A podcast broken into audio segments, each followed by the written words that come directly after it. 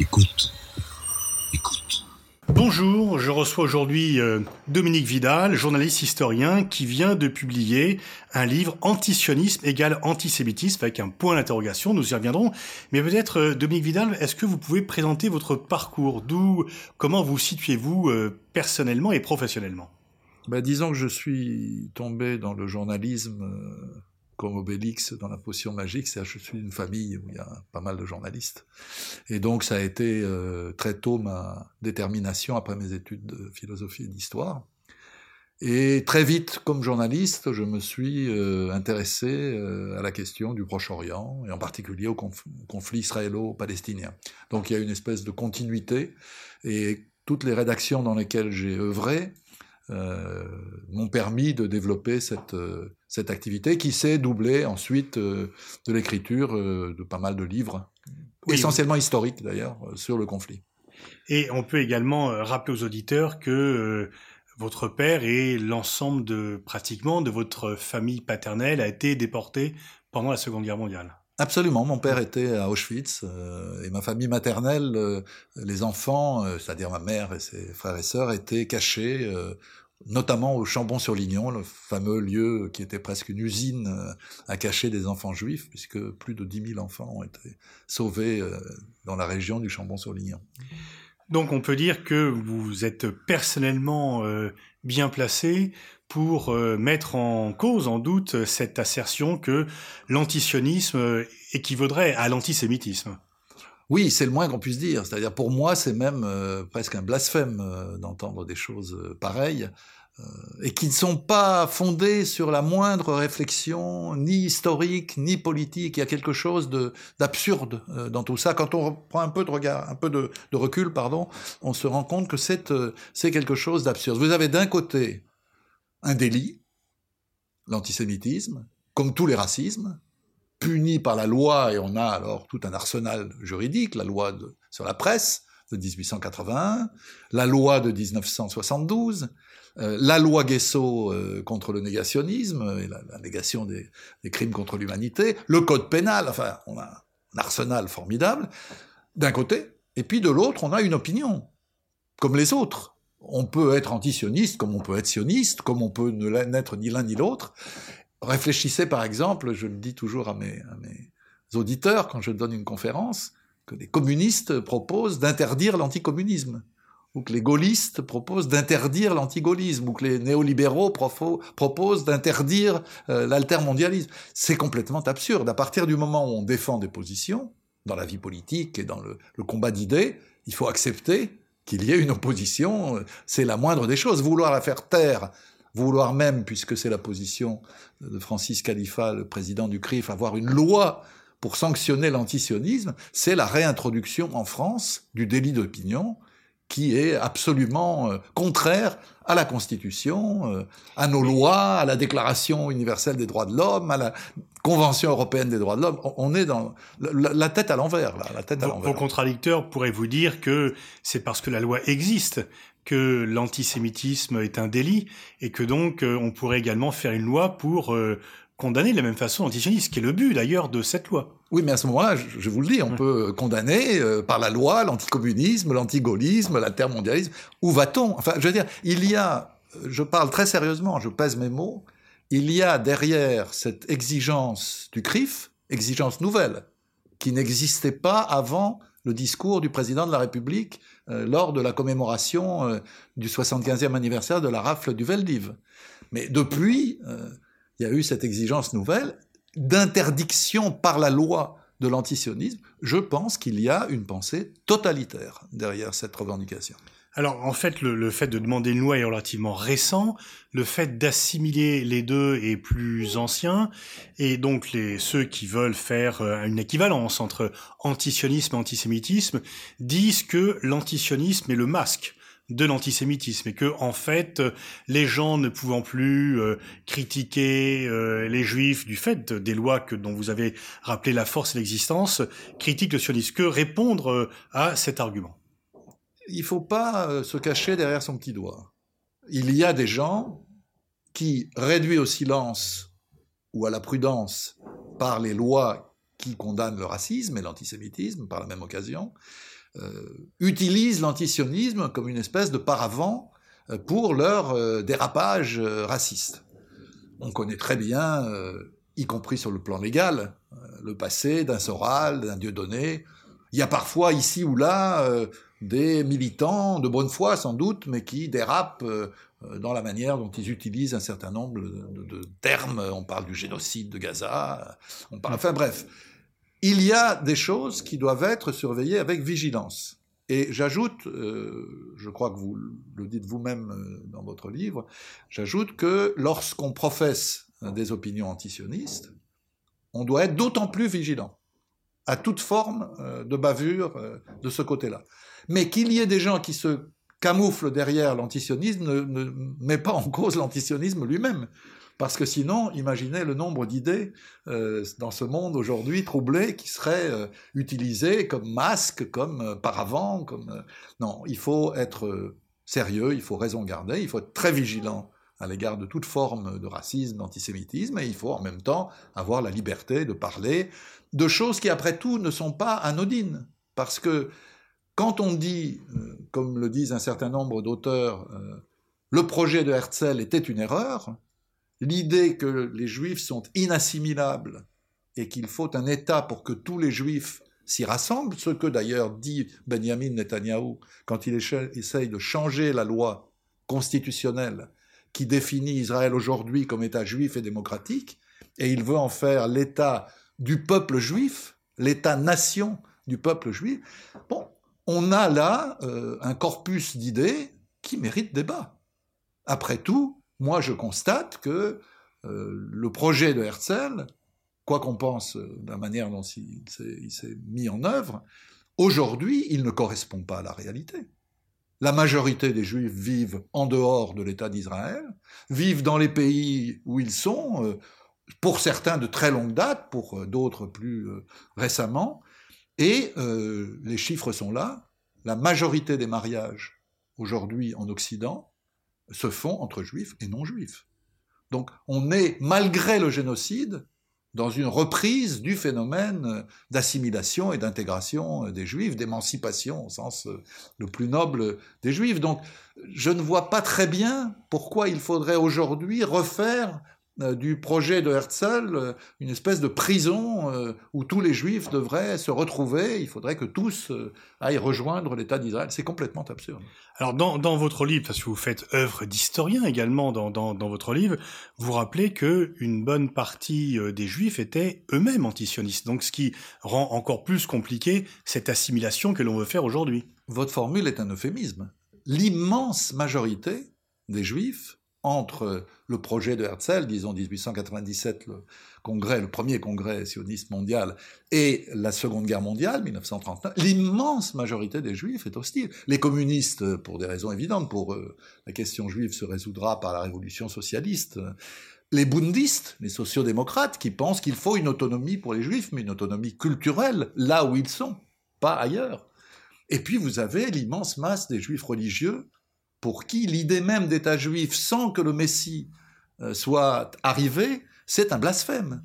Donc vous aviez, si vous voulez, dans cette période-là, une immense majorité de juifs hostiles euh, au projet euh, de Herzl.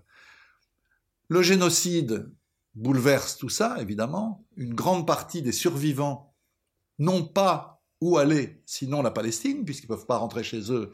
On sait qu'en Pologne, il y a eu des pogroms après la guerre. Euh, après la seconde, après la Shoah, oui. quand, les survivants arrivent et disent euh, on voudrait nos maisons, nos commerces, etc., on les tue.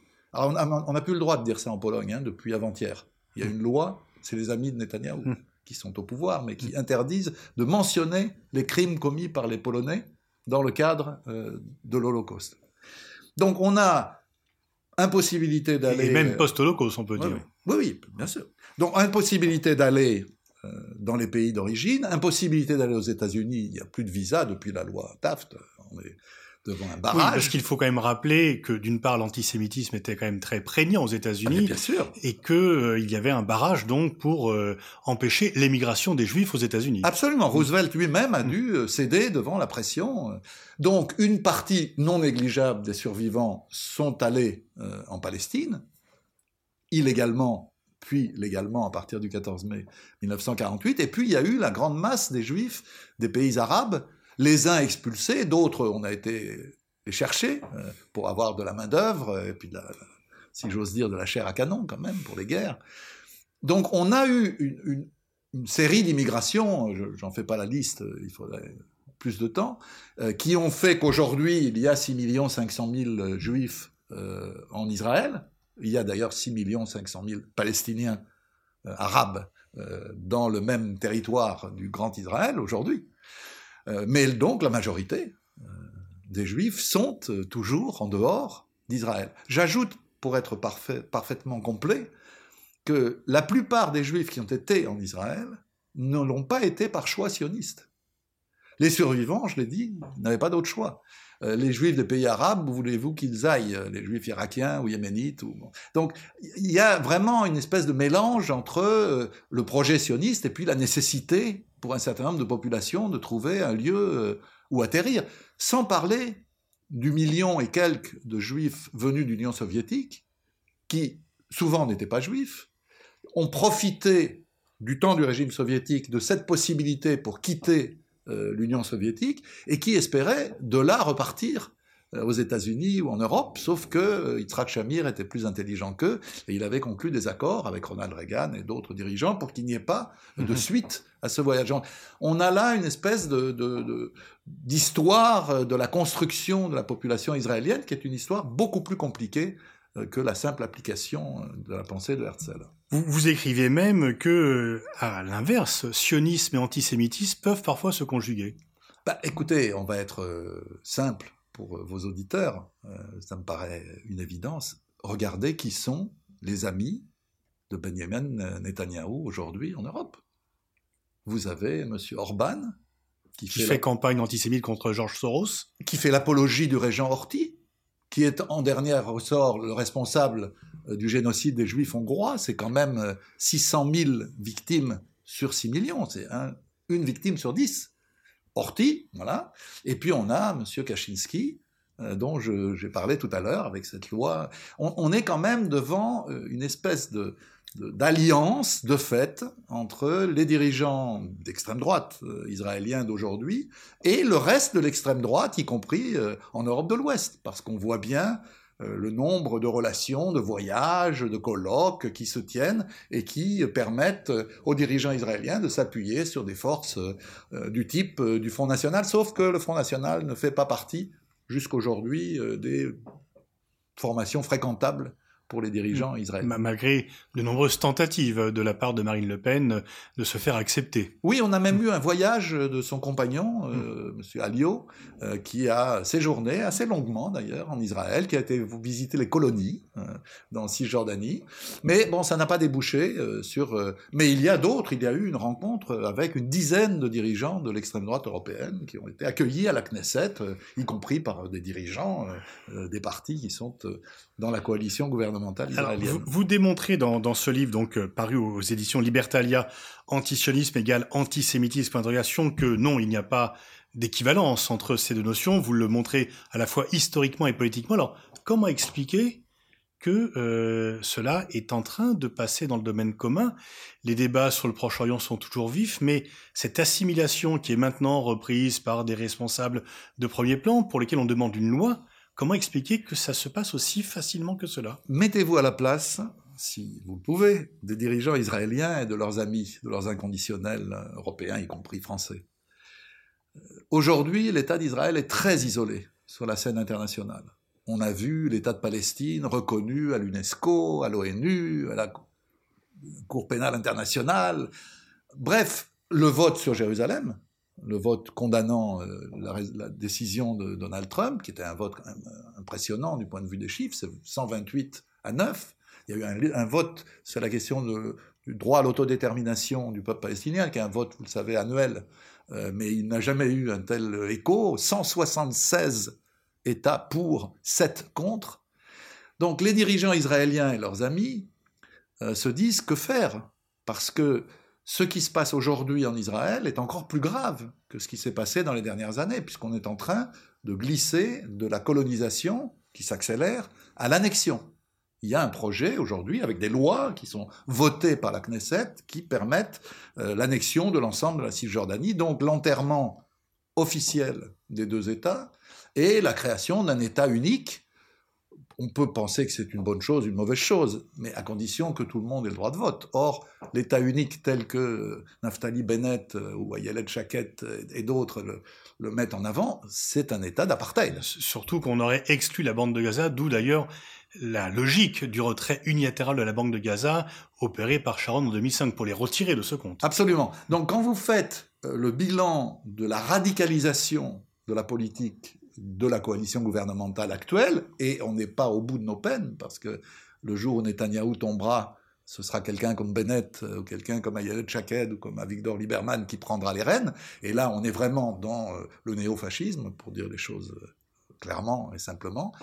Alors évidemment, il faut prendre des mesures à l'avance pour essayer d'empêcher, de faire taire la critique de cette politique. Et c'est évident, pour moi en tout cas, que ça n'est pas par hasard si aujourd'hui cette campagne se développe. Je parle d'abord de la euh, campagne pour euh, tenter d'interdire euh, boycott des investissements sanctions, qui est déjà à l'œuvre, et maintenant cette proposition d'une loi pour sanctionner l'antisionisme. Tout ça a pour but d'étouffer la critique d'une politique qui se radicalise à un point tel qu'elle est inacceptable pour la plupart des éléments de, l'échiquier politique aujourd'hui en France et dans d'autres pays euh, européens. On, voit bien la, stratégie du gouvernement israélien dans ce domaine, mais comment expliquer euh, bah, finalement le, consensus ou la timidité des médias? Je me doute que vous n'avez pas été invité dans les grandes matinales des radios pour parler de votre livre. On parle beaucoup de la lutte contre l'antisémitisme. Vous apportez quand même votre pierre euh, à cette œuvre. Et alors, on comprend bien donc une fois encore la stratégie gouvernementale israélienne. Comment expliquer que des responsables politiques français, des médias français relaient ou ne s'opposent pas à cela? On a une expérience politique en France sur cette question. C'est pour ça que je dis, et je dis, euh, je répète aussi euh, dans les conférences que je donne en ce moment, que nous avons une expérience de chantage à l'antisémitisme qui ne date pas d'aujourd'hui. Euh, ça a commencé de manière massive au début des années 2000 au moment où on a eu cette explosion de violence euh, à la fois euh, raciste en général et antisémite en particulier. Et toute une série d'intellectuels ont été menacés, ont été attaqués. Euh, vous-même, vous avez eu votre part de cette, ce harcèlement. Le résultat n'a pas été probant si on parle en termes, par exemple, de procès. Tous les procès menés par l'extrême droite juive française ont échoué. Le seul qui avait été réussi en première instance a été cassée euh, en appel, je pense à notre ami Edgar Morin. Mais la réussite de toutes ces opérations de diffamation, de pression, etc., c'est que les journalistes, la plupart des journalistes, sont devenus prudents. Qu'ils pensent ou non euh, comme euh, tel ou tel, ils évitent de toucher à ce sujet. On peut être frappé, je, prends des exemples précis. Euh, l'affaire de Haed Tamimi.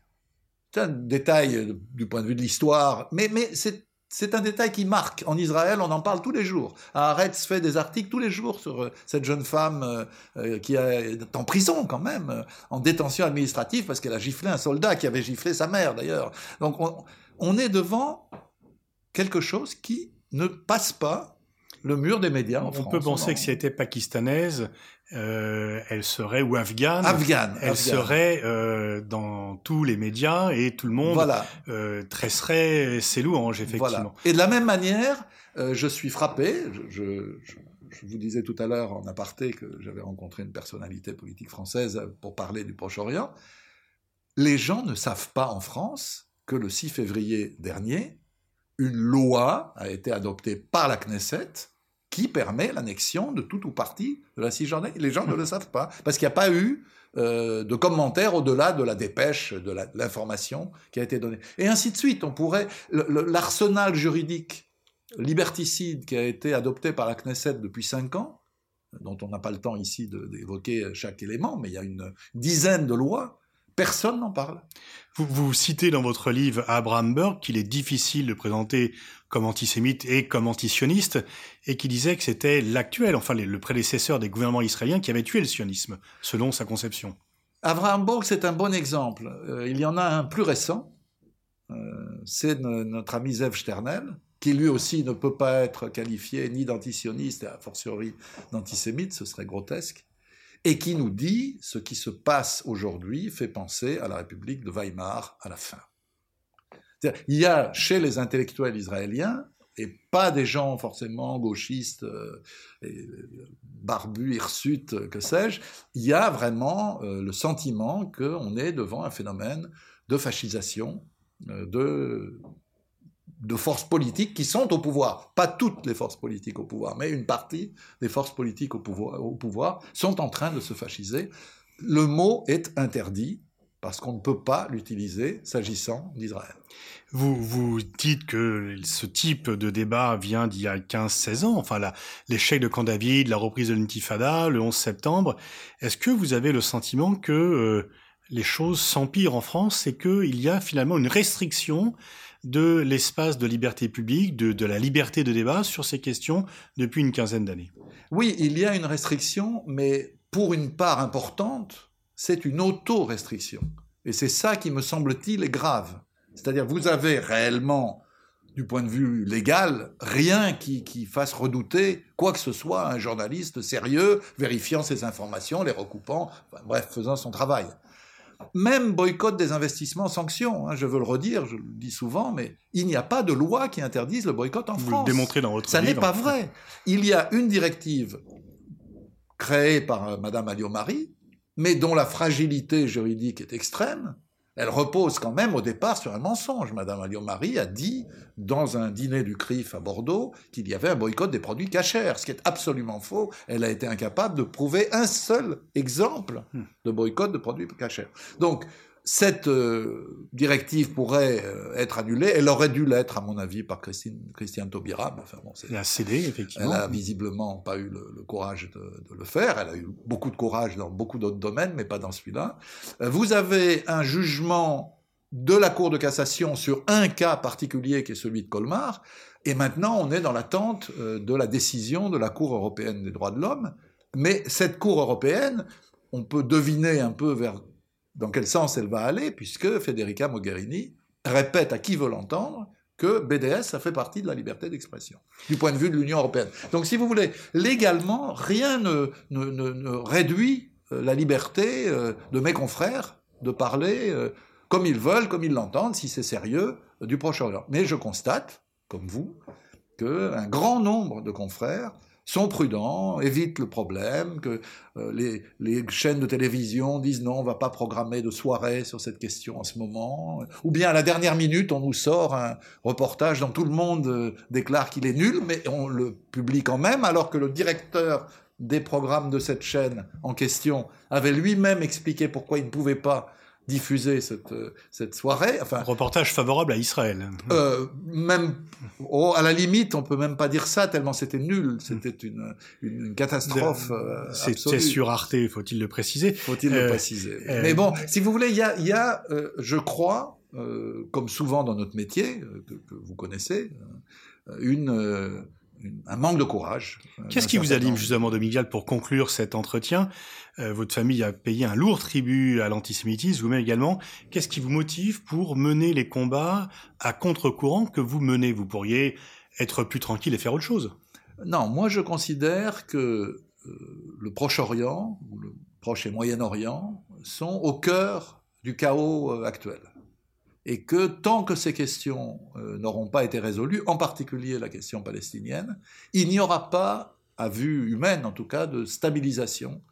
Donc pour moi, c'est quelque chose de très important euh, du point de vue géopolitique.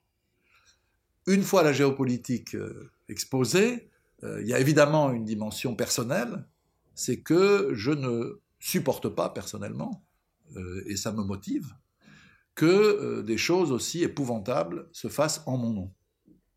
Quand j'entends euh, Benjamin Netanyahu parler euh, d'État-nation du peuple juif, d'autodéfense du peuple juif, je, je, suis comme embrigadé contre ma volonté dans une politique qui est une politique à la fois criminelle et suicidaire. Donc je, je, ne, je, ne, le supporte pas et par conséquent, ça me donne une raison de plus de faire ce travail.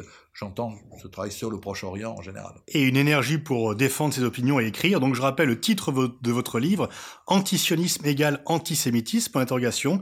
Ça vient juste de paraître aux éditions, aux éditions Libertalia. Merci Dominique Vidal. Merci à vous.